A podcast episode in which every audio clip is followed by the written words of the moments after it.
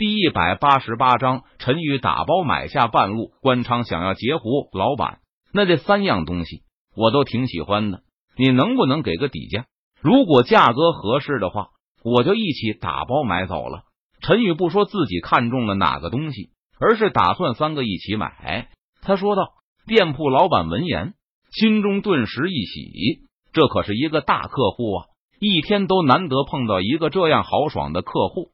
公子啊！”我们也是小本买卖，说好的一口价，绝不还价。但是看在公子您第一次来我们店铺，又这么有诚意的情况下，我做主可以给你稍微便宜一点。花瓶五万两，墨砚三万两，雕刻玉石十万两，一共加起来十八万两。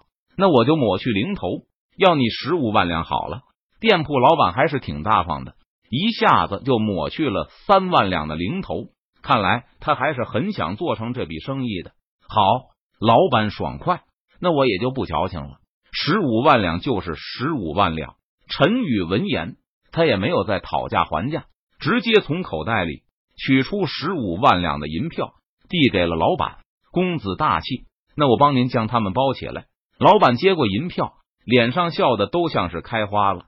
他说道：“好的。”陈宇闻言，他点了点头，应道。陈宇心中虽然很想立即将雕刻玉石拿在手中详细检查一下，但是陈宇表面上却不能表现的很急躁的样子，否则会被老板发现自己可能淘到了好东西，然后后悔那就不好了。很快，店铺老板将花瓶和墨砚包好，他正准备去包雕刻玉石，然而就在这个时候，从门外走进一群人，为首的青年。看着雕刻玉石，说道：“老板，这个雕刻玉石我要了。”公子非常抱歉，雕刻玉石已经被这位公子买了下楼。老板闻言，他摇了摇头，指着陈宇解释道：“你多少钱买的？我可以加钱。”为首的青年，也就是关昌，看着陈宇，他问道：“抱歉，这个雕刻玉石我很喜欢，我不卖。”陈宇闻言，他直接摇头。拒绝道：“二十万两纹银。”关昌直接开价，他开的价格是雕刻玉石的两倍，这让店铺老板心中都是一惊。难道是自己看走眼了？这个雕刻玉石是一个非常值钱的东西。抱歉，这玉石多少钱我都不会卖的。陈宇直接将三样东西拿起，转身离开店铺。不过就在这个时候，关昌带来的人直接将店铺门口堵住。不给陈宇离开，怎么强买不成？你还想要强抢了？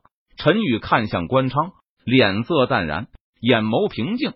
他问道：“不错，识相的就把东西交出来，否则就别怪我对你不客气了。”关昌闻言，他冷笑一声，语气森然道：“光天化日之下，朗朗乾坤之中，你居然在大庭广众之下抢东西！”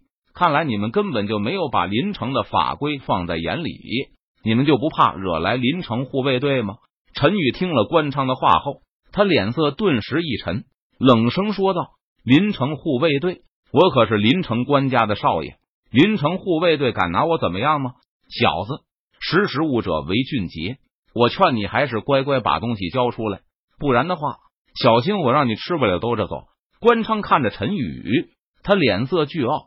语气嚣张的说道：“如果我若是不交呢？”陈宇脸色淡然，眼眸平静。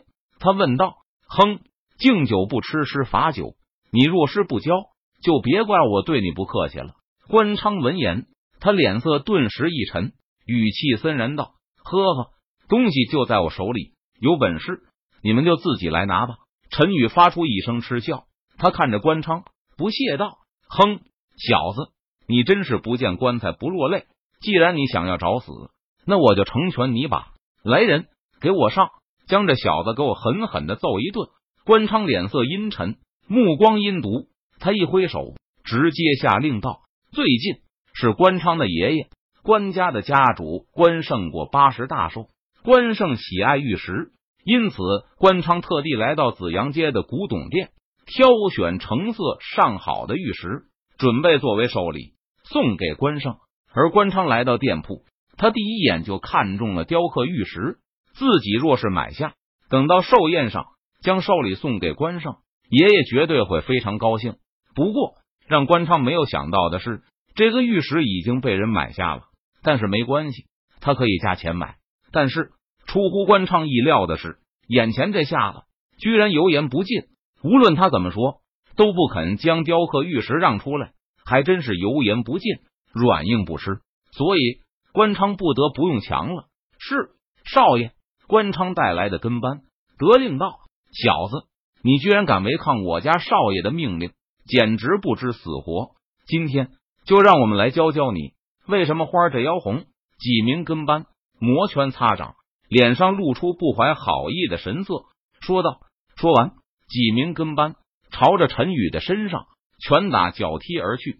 哼，皮肤汗数，自不量力。”陈宇见状，他脸庞冷峻，不屑道：“关昌的几名跟班都是开窍期武者，他们对付普通人不在话下。但是陈宇却不是普通人，眼看……”几名跟班的拳头和脚就要落在陈宇身上，不过就在这个时候，异变突生，陈宇的身体动了。只见陈宇的身体如同鬼魅般瞬间消失在了原地。下一秒钟，陈宇的身体出现在几名跟班的面前。趁着他们还没有反应过来的时候，陈宇的拳头猛然砸出，砰砰砰，一连串沉闷的声音响起。关昌的几名跟班仿佛像是沙包般，直接吐血倒飞了出去。好在陈宇知道，在古董店内打架会损毁太多的古董，于是陈宇将关昌的跟班们全部打得倒飞出了古董店。陈宇迈着步伐走出了古董店，他脚踩着一名跟班。花儿为什么这样红？你知道吗？陈宇居高临下的俯视着一眼，他笑着问道：“小子。”怪不得你敢跟我这样说话，原来你也是一个武者。关昌跟着从店铺里走了出来，他看着陈宇，冷声说道：“